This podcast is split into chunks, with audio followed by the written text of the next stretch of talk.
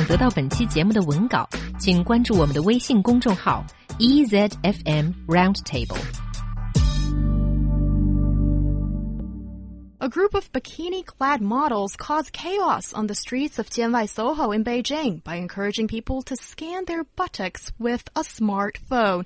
Is it appropriate to use such a, sex a sexually explicit method for marketing? And can I please remind you guys that this is in open air, in a public area, that there could be children around. So what's going on, guys? Well, it's interesting you say there might be children around there are children around on beaches. You know, when women wear exactly the same outfit, a bikini, right? If you go mm-hmm. to the south of France, they, they don't even wear the top of the bikini. You know, they're topless as well on the beach. So I don't quite see.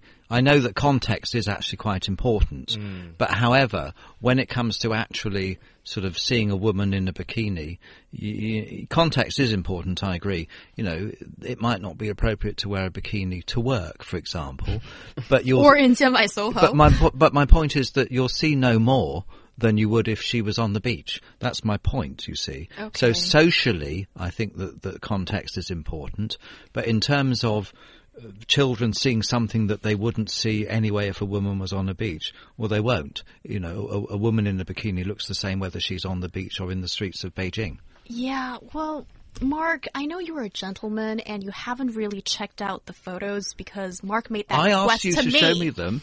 and she I'm thought I'd get too excited. Why would I do it for you, right?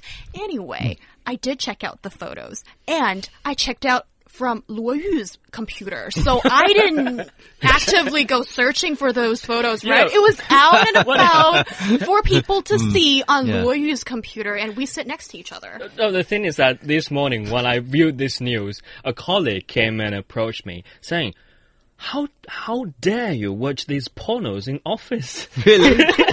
but uh, okay, so, so there's this part I need to let you guys mm. know mm. that it is very explicit because, like, mm. the it's kind of a G string, so you well, can, can, see yeah. everything, and it's literally the bum where the QR codes have been stick to. But I mean, I I'd like to to see the picture to get a more objective idea about it, because you know I might have to modify what I've said so far. But you know, seeing a woman in a bikini for me, it's it's not something that should be controversial. I wish we could just get to grips with the fact that we all have a human body mm-hmm. and that they're basically all the same. There are two types of them, basically, aren't there? There's the male and the female, and um, you see kids walking along the beach with their mum when she's wearing a bikini.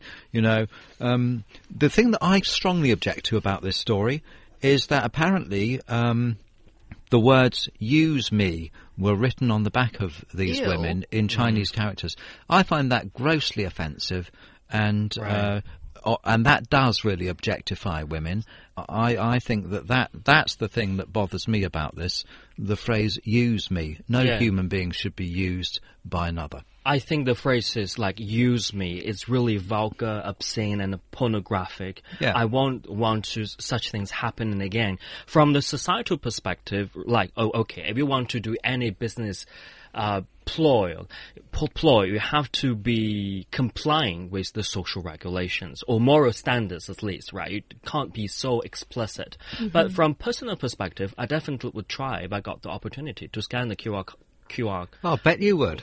it's very know. sexy, you know, oh, and dear. very convenient. You get the app and see how can the app work on your smartphone. The, but, but don't yeah. you think, like Mark said, the social context is really important here? I mean, would you feel comfortable seeing this and also scanning, like literally being that close to a stranger lady's buttocks in open air with like everybody looking at you? But I think the company I mean, this has, is going too far, isn't it? This is going too far, and that's why it's outrageous. And uh, these, you know, these this matter has been taken care of by a bunch of uh, security guards in Jianwai Soho. But it's a, such a successful business ploy. Mm. You know, well, and even mm, daily business mm. is reporting it. And you see, people from across the world know know about this matter. Anyone on this program, anyone that works for a news organisation where they write about this or talk about it, is condoning it and is supporting the activities of this company, even by criticising it, because we've um, we've mentioned the name of, of the company, I think, haven't we? Did we? I We think- haven't. Haven't and, we? Okay. haven't. And Uh, I made oh, in that- sure not yeah, to yeah, include okay, that in yeah. the re- research. Okay, but sim- simply by simply by discussing it, even in a negative way, we are ensuring that this kind of thing will happen again, and we are endorsing this kind of advertising just by talking about it because it's worked. So you know, I think it would be hypocritical for any of us really to condemn this because if we really condemn this as as just put a it away med- as a media outlet, we should ignore it, and then this kind of advertising would die because it wouldn't have worked.